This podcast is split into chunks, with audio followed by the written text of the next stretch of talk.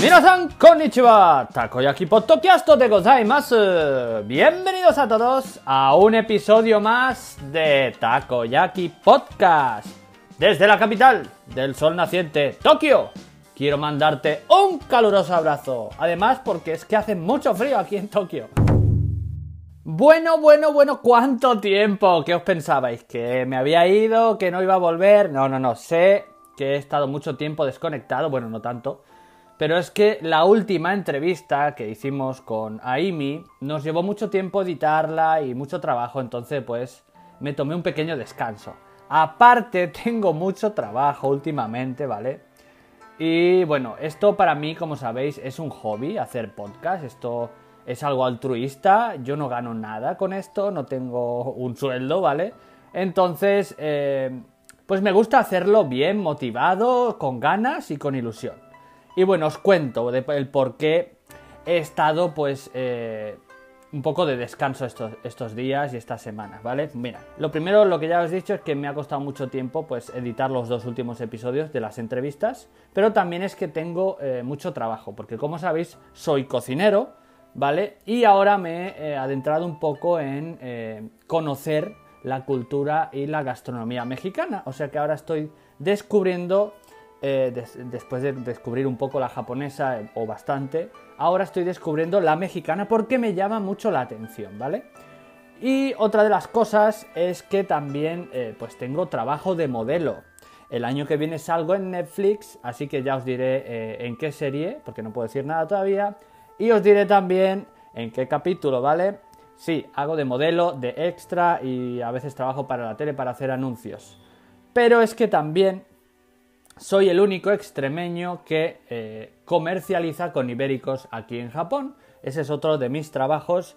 Y lo mejor, que es una sorpresa que os traigo hoy, es que eh, he estado eh, trabajando en conseguir la licencia para guiar en Japón. Así que sí, ya soy guía oficial en Japón, tengo licencia soy guía del gobierno de Japón oficialmente, os lo digo, así que si queréis venir a Japón, pues llamadme porque ya soy guía. Además soy guía gastronómico, es decir, te voy a enseñar los rincones más exóticos de Japón, los rincones más baratos y donde solo van los japoneses en plenos centros turísticos y como no, muy barato. Así que ya sabes, estoy construyendo mi web para poder guiaros, para que tengáis unas referencias. Ya estoy guiando, de hecho estoy guiando a nuestros hermanos mexicanos y la verdad es que son muy buena onda. Os mando un saludo ¿eh? de aquí de un compadre, que la neta está muy buena y de verdad, muchas gracias mis hermanos mexicanos, los amo, los quiero y tengo que ir a México, os lo digo de verdad, yo me siento también mexicano, además que los mexicanos nacemos donde nos da la gana, así que un fuerte abrazo, la verdad. Así que pronto os diré mi web, ¿vale? Para que entréis en ella, os la dejaré también por aquí abajo, aunque todavía no está construida del todo, faltan cositas, ¿vale? Y bueno, soy guía oficial y ya al final del podcast os diré un poquito más sobre esto, ¿vale? Bueno, bueno, bueno, vamos a empezar con el podcast.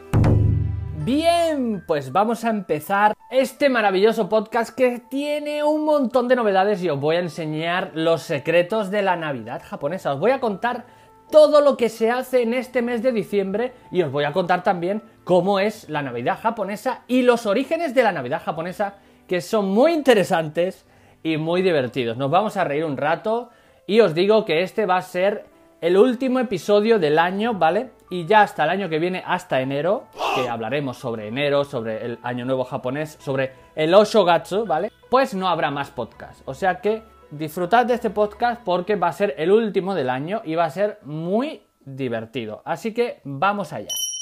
Bien, pues estamos en diciembre, que en japonés se llama Junigatsu. Lo repito, Junigatsu, ¿vale? Literal es eh, el mes 12, porque no hay más. El mes número 12. Eso es diciembre en japonés. Bien, ¿y qué tiene de especial este mes? Bueno, pues está cargado de eventos, de festividades y de muchas cosas. Y os la vamos a desglosar en este podcast. Te la voy a desglosar poquito a poco y vamos a ir viendo qué se hace en cada parte del mes, ¿vale?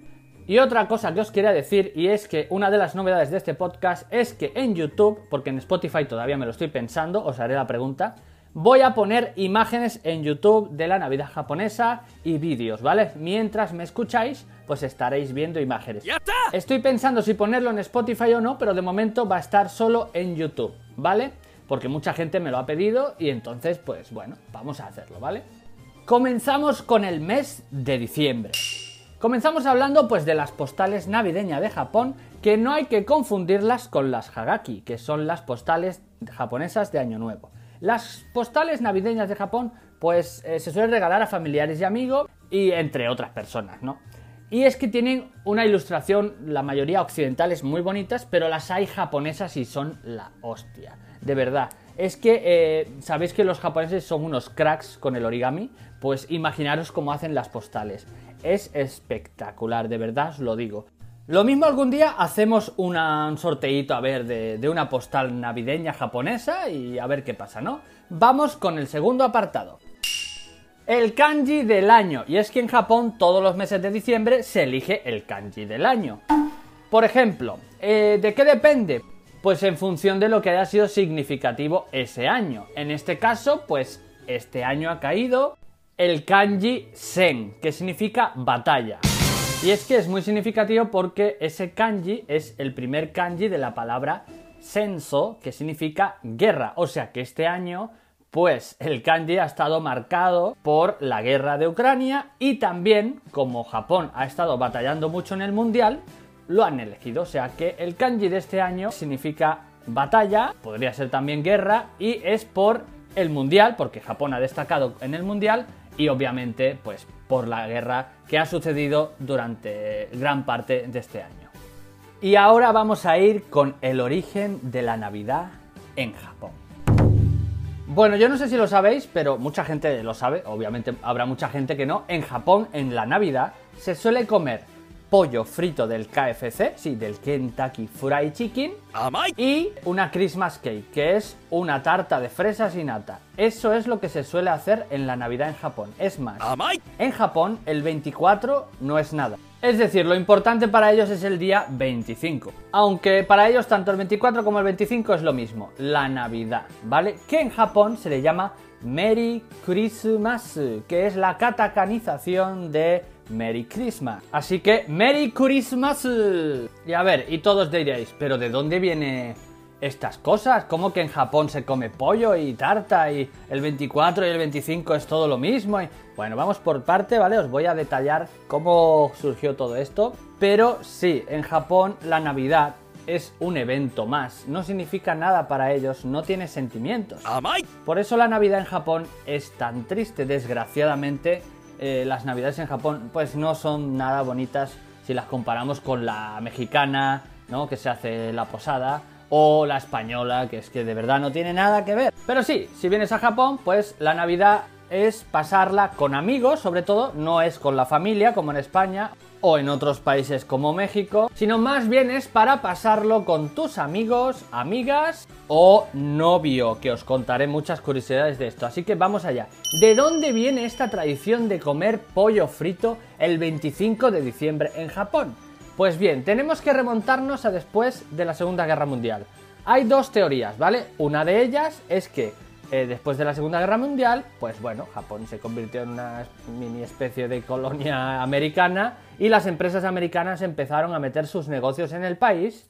Y bueno, como había una gran depresión de los japoneses porque habían perdido la guerra y el país estaba pues un poquito destruido, ¿no? Por no decir bastante, pues eh, KFC, pues para animar a todos los japoneses y para que fueran pues un poquito más felices, decidió crear el evento de comer pollo el 25 de diciembre como tradición, además de la tarta de fresa y natas.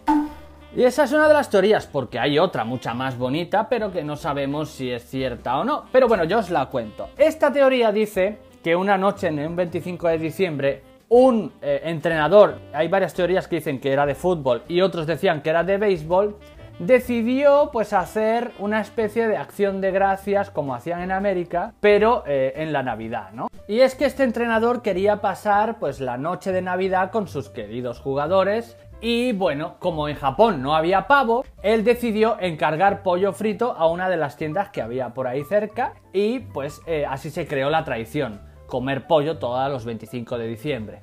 y obviamente pues KFC es especialista en pollo frito, con lo cual pues eh, bueno, pues así se hizo, ¿no? Pero no solo KFC es el que vende pollo frito el 25 de diciembre, aunque es el más popular y es donde los japoneses hacen su reserva, que por cierto tienes que hacer la reserva con un mes de antelación o dos porque se suele acabar. Vamos, si quieres comer pollo frito, porque yo prefiero comer otra cosa, ¿vale? Un pollo en pepitoria, así muy estilo extremeño, o otras cosas antes que pollo frito. Aunque os tengo que decir que como vivo en Japón, pues una vez que otra lo he mezclado y he comido eh, bueno, comida española, pues con un, pollito frito y ya, pero de verdad es que no tiene ninguna gracia. Y la tarta, pues está muy buena, pero ya os digo que es que no tiene mucha gracia comer pollo en Navidad, ¿vale? Entonces, esas son las teorías, ¿vale? Así que el pollo frito, aparte del KFC, lo podéis ver mucho en combinis, ¿vale? Y también en supermercados. Y otra de las curiosidades es que en Japón también en Navidad se come pizza, sushi, eh, diferentes tartas, no solo de fresa, ¿vale? Y el pollo frito, o sea que, bueno, es una Navidad un poco curiosa y aquí tenéis el origen explicado y seguro que estas cosas no las habíais escuchado nunca. Bien, vamos a por el segundo apartado, que es la iluminación y la decoración en Japón y como no hablaremos del espíritu navideño. Bien, pues profundizando un poco, la Navidad en Japón ya hemos dicho que no tiene espíritu navideño. ¿Vale? Pero la iluminación y la decoración es preciosa. ¿Vale? Que es al más puro estilo estadounidense. Papá Noel, renos, un montón de árboles de Navidad, etcétera, etcétera, etcétera. Eso va a ser lo que te vas a encontrar aquí. Oye, muy bonito, de verdad, espectacular. Las luces, las luces son espectaculares. Quiero decir, tenéis que ir, por ejemplo, a Yoyogi, que hacen una iluminación preciosa. Las calles de verdad están decoradas con las luces de una forma increíble. Son unos cracks para eso, de verdad. Si ya hubiera el sentimiento navideño que tenemos en otros países hispanoamericanos y católicos, sería la hostia, de verdad os lo digo. Pero para mí, pues eh, la Navidad en Japón, pues tiene todo muy bonito, la verdad, aunque es todo muy americano, ya os digo. Yo echo en falta un portal de Belén, ¿no? Ahí con sus cabritas, el buey, el caballo, el tío que está cagando, ¿no? San José, María, el niño la cuna. Hombre, de verdad, yo hecho eso mucho de menos. ¿Alguna vez encontré algún portal de Belén? Una vez que estuve en Yokohama, por allí paseando por, por una especie de, evento que había y encontré un portal de Belén grande. Pero bueno, que no he vuelto a encontrar ninguno. Es que de verdad yo echo de menos eso. Pero ahora, la iluminación, espectacular, os lo digo. Eso sí, vas a ver Merry Christmas escrito en todos lados. Porque es lo único que vas a ver. Ni Navidad, no. Merry Christmas por todos lados. En inglés encima, porque ya os digo, que los japoneses no lo ponen ni en japonés. A veces lo encuentras en katakana, pero bueno. Lo que os decía, si venís a Japón tenéis que ir a Ebisu Garden, ¿vale? A ver la iluminación porque es preciosa, ¿vale? Olvidaros de la Navidad tal y como la conocéis cuando vengáis a Japón, porque vais a encontrar una Navidad muy iluminada, muy bonita, con una decoración muy estadounidense, pero con un sentimiento navideño cero, la verdad. Creo que la Navidad de Japón, yo lo resumo así, se queda con la parte comercial y el espíritu pues lo tira a la basura porque no ellos no son católicos. De hecho en Japón solo existe un 1% de católicos y de cristianos en Japón, así que es muy difícil que ellos sepan lo que es la Navidad, ah, como la entendemos nosotros obviamente, porque para ellos la verdadera Navidad o tal y como nosotros nos reunimos en Navidad con la familia, ellos lo suelen hacer en el mes de enero, en el año nuevo, en el Oshogatsu.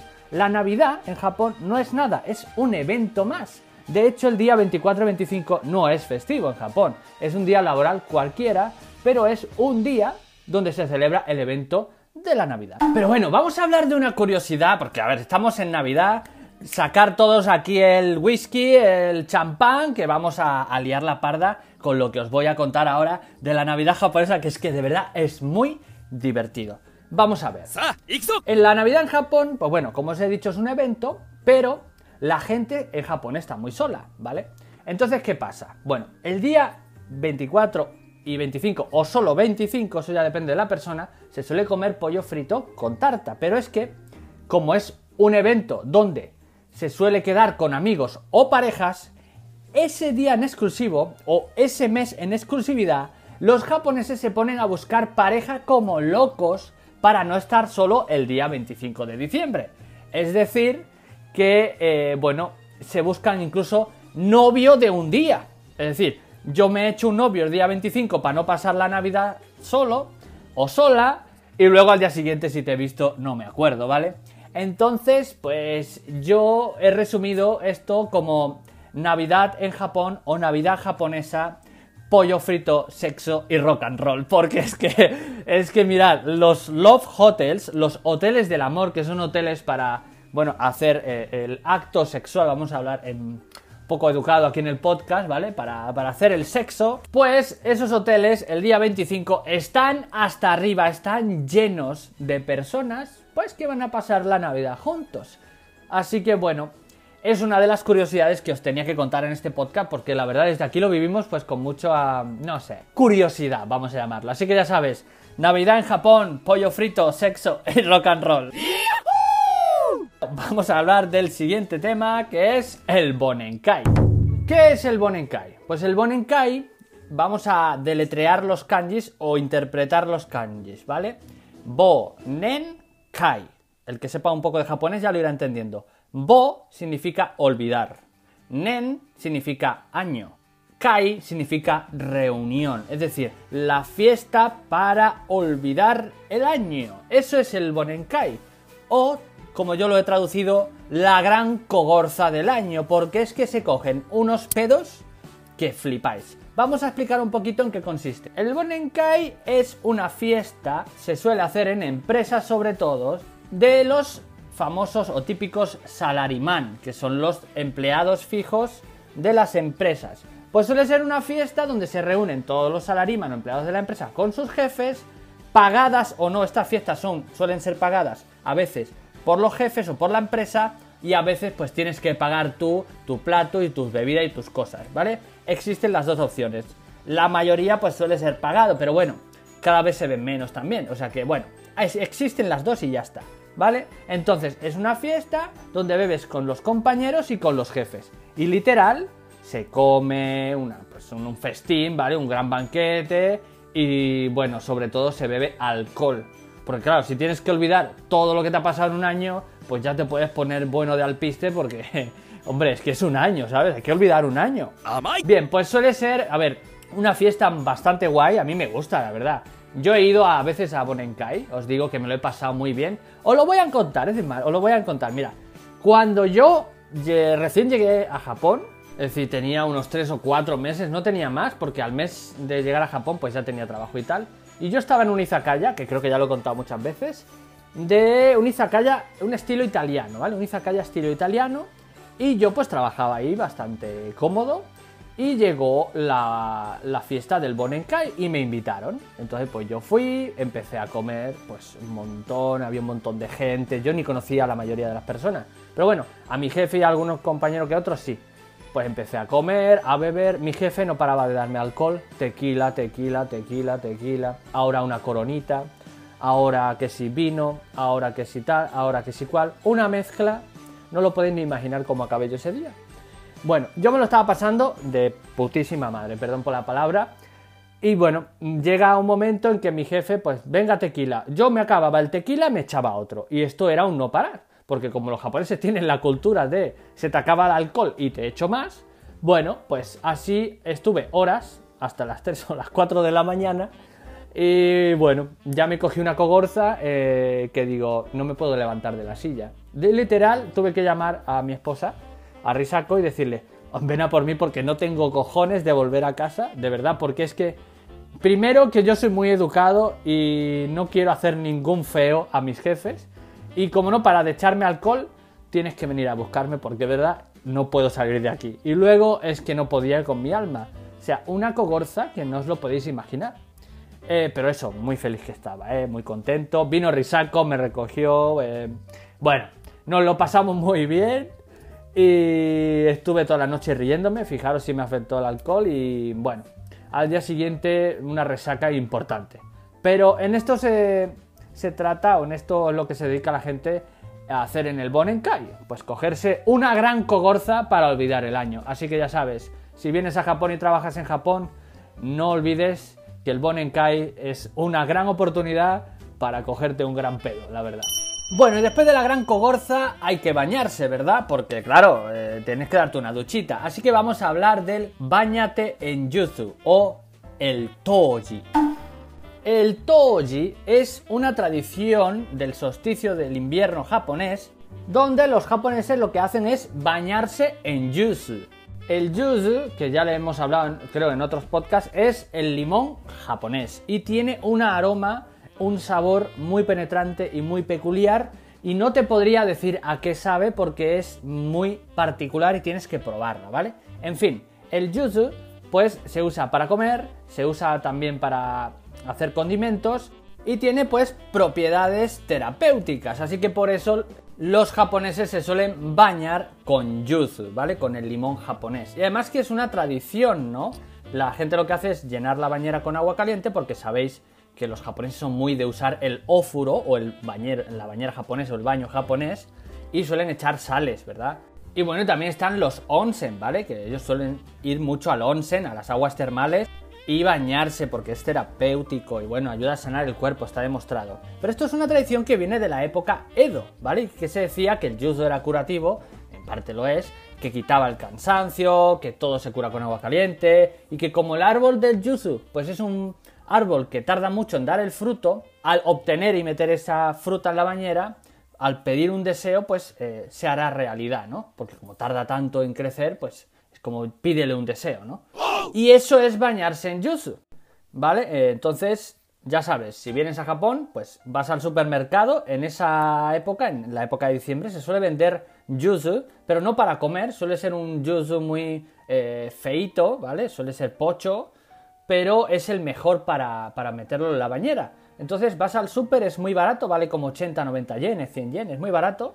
Te compras 3 o 4, los abres por la mitad y los tiras en un ófuro o bañera japonesa muy caliente y te bañas. Hombre, tampoco te lo pongas a 60 grados y me entiendes, tampoco mm, te me cuezas ahí, no te me escaldes. Pero bueno, muy interesante esta tradición de Japón y espero que os haya gustado.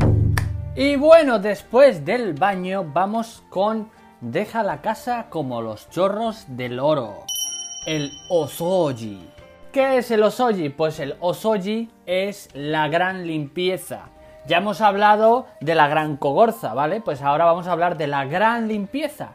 Sí, y es que Japón tiene la tradición de que cada 31 de diciembre se pongan a limpiar la casa a fondo. Vaya manera de despedir el año, porque anda que no habría otra forma de decir, pues vamos, yo qué sé, vámonos a la Tokyo Skytree a pasar el último día. No, a limpiar ahí como un cabrón, eh, perdón por la palabra, toda la casa, pero no, no así la limpieza de la viejita. No, no, no, no, no.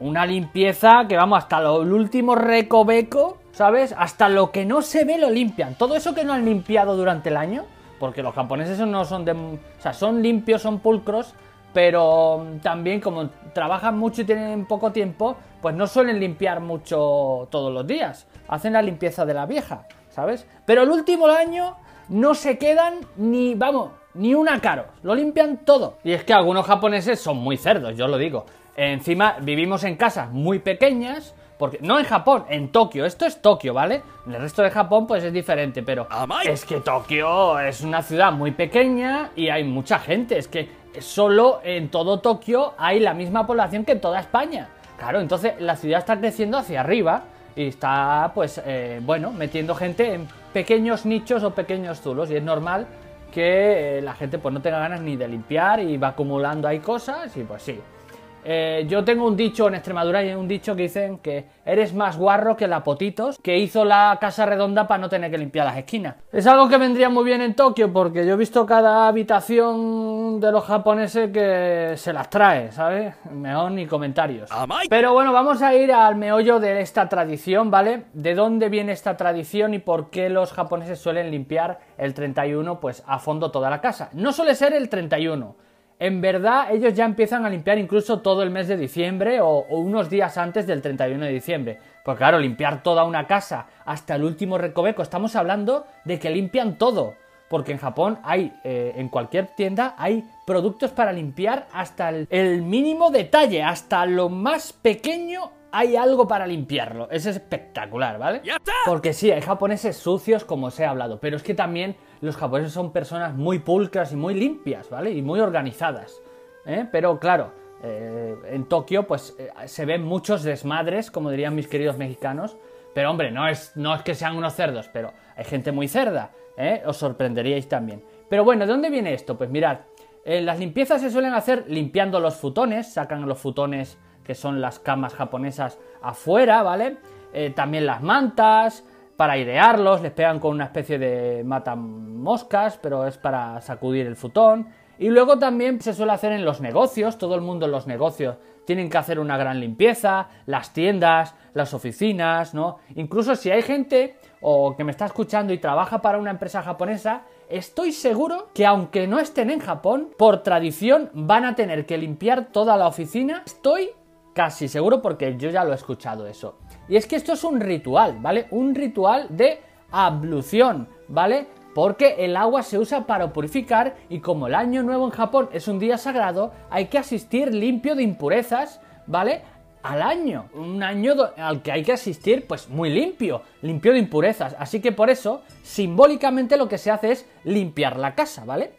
Igual que los japoneses se suelen duchar siempre por la noche y se suelen limpiar para ir limpios a la cama, ¿vale? Porque claro, tú tienes que dormir limpio porque la cama es un lugar donde tienes que ir a dormir limpio.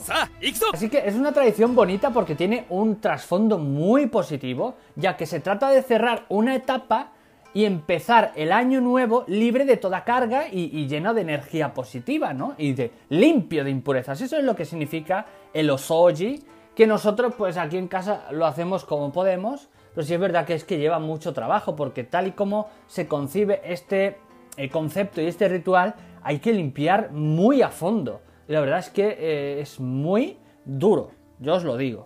Así que yo ah, os digo que hemos intentado a veces limpiar toda la casa, pero es muy complicado porque es obsesivo, de verdad. Pero es una tradición muy curiosa y os la tenía que decir. Así que vamos ya con la última cosa que se suele hacer en la Navidad y en el mes de diciembre en Japón. Bueno, todos sabemos que en España se suelen comer las 12 uvas para despedir el año, que en Italia comen lentejas, ¿vale? Y cada uno pues tendrá eh, sus cosas, cada país tendrá sus tradiciones. Pero en Japón lo que se hace es, el último día del año, es comer soba, cenar soba, ¿vale? Que es ese noodle, ese fideo de trigo sarraceno que se acompaña pues con tempura y otras cositas, ¿no? Y se come soba porque como los fideos son largos, da a entender que tu vida será próspera y larga como esos fideos. Por eso se come soba, para que tu vida sea larga, ¿no? Así que bueno, por eso se comen soba y es algo que, bueno, a mí al principio cuando lo comí, porque yo he pasado Navidad japonesa con los suegros, eh, bueno, está rico, eh, me faltaba sal, pero es que ahora el soba se ha convertido en uno de mis fideos favoritos. Pero bueno, ¿qué es lo que podemos hacer en Año Nuevo, más que en Año Nuevo, en Nochevieja en Japón? Bueno, pues lo que se suele hacer en Japón es comer soba, cenar con la familia y ver la cuenta atrás desde la tele. Eso es lo que se suele hacer. O la gente suele ir eh, en, Tokio a Shibuya a ver la cuenta atrás desde allí. Pero este año, pues eh, por el COVID, todavía eh, está cancelado, así que seguramente lo harán el año que viene, ya en 2023. Y también lo que suele hacer es ir al templo a escuchar 180 campanadas eh, que dan los monjes para recibir el año nuevo. Pero también hay una tradición muy bonita y es que es irse a ver los fuegos artificiales en Yokohama. Eso también es muy bonito. Hay que pagar para coger la zona VIP, pero se puede ver eh, desde otro sitio también sin pagar, ¿vale? Así que bueno, eso es lo que se suele hacer en Nochevieja eh, en Japón no es tan divertido como sería pues eh, en España, al menos yo lo concibo así, porque la mayoría de los japoneses lo que suele hacer es algunos dormirse pronto, otros pues están toda la noche por ahí, pero no es lo mismo que en España. Porque luego lo que se suele hacer es el día 1 levantarse pues a las 3 o las 4 de la mañana para ir a ver el amanecer, ¿vale? Es como es el primer amanecer del año y hay que verlo, ¿vale? Pero de eso ya hablaremos el mes que viene en enero, porque este mes toca diciembre y la Navidad japonesa y lo que se suele hacer en Nochevieja, ¿no? Así que bueno, hemos terminado el podcast. Espero que os haya gustado.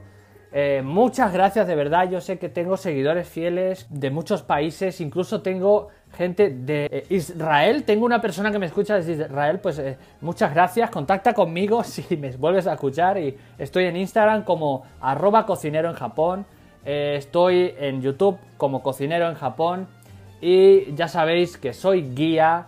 Que me podéis contactar por Instagram o por cualquier red social y puedo guiaros por Japón. Nadie mejor que yo os va a poder guiar por los mejores sitios gastronómicos. Además que es un tour precioso porque no solo vais a conocer monumentos o lo más típico de, cada lugar, como de Shibuya, de Akihabara. No, no, no, no, no, no.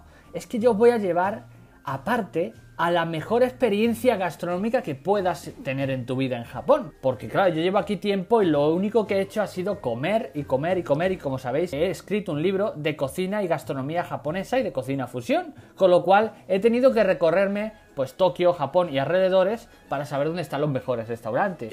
Mira, ¿os imagináis que vayamos a Akihabara, hagamos compras, veamos lo mejor de cada tienda? Os llevo a unas retros y donde podéis comer y beber eh, chucherías también muy vintage. Y luego os llevo a cenar a un izakaya en pleno Akihabara, en pleno centro turístico, a un izakaya donde las cervezas están a 90 yenes, que son como 50 céntimos, y los yakitoris a 50 yenes, que no llegan ni a 30 céntimos. ¿Y os imagináis que yo os lleve por esos sitios donde apenas... No, es que no, apenas no. Es que no hay ningún extranjero porque es un sitio donde solo van los japoneses. ¿Te imaginas que yo te lleve ahí? ¿Te imaginas que dices tú, hostia, bueno, bonito y barato? Porque ¿dónde encuentras tú una cerveza por 90 yenes? Dime dónde. Porque si me dices dónde, te invito yo a la cerveza, ¿vale? Pero no, eso es lo que yo ofrezco. Yo ofrezco estos tours porque de verdad merecen la pena y además a un precio bastante económico para lo que son otros guiados. Yo os eh, animo a que me contactéis, que me platiquéis, que me digáis, oye, ¿cuánto valen tus tours? Oye, ¿cómo es? De verdad que nos lo vamos a pasar muy bien. Yo tengo testimonios ya eh, de, de mexicanos a los que he guiado. Yo os guío incluso en escala, si venís en una escala de mínimo de 8 horas os puedo dar un recorrido que os va a encantar, es decir, en 8 horas, que, se pasa volado, en 10 horas, en 3 días, en la escala que tengas, pero eso sí, mínimo 8 horas, os puedo guiar de una forma increíble. Así que por favor, eh, tenéis que vivir esa experiencia conmigo, porque no hay nadie mejor, de verdad. Y nada, mirad, eh, feliz Navidad, felices fiestas, feliz Año Nuevo. Muchas gracias por estar aquí siempre, muchas gracias por apoyarme. Muchas gracias a todos y a todas. Y de verdad que nos vemos en enero. Va a ser un podcast también muy cargado de sorpresas porque tanto diciembre como enero pues son meses donde hay muchas festividades y muchos eventos. Y yo espero que os haya gustado. Pues bueno, eh, la información que os he dado, la verdad es que yo me curro mis podcasts, me gusta estar con vosotros y de verdad, muchas gracias. Así que darme todo el ánimo que podáis, darme un like ahí en Spotify, darme 5 estrellas, y compartirlo, ¿vale? Que esto llegue a más gente. Y nada, de verdad, un abrazo a todos mis seguidores. Gracias y nos vemos el año que viene. Un beso, un abrazo. Y como dicen los japoneses, Yo-Yo Toshio, que es lo que se suele decir eh, antes de acabar el año. Ellos tienen como feliz año nuevo, pero tienen uno antes de acabar el año y otro después. Es una explicación un poco así para que lo entendáis. Así que cuando vayas a despedir el año en Japón se dice Yo-Yo Toshio, es como que te vaya bien el año nuevo.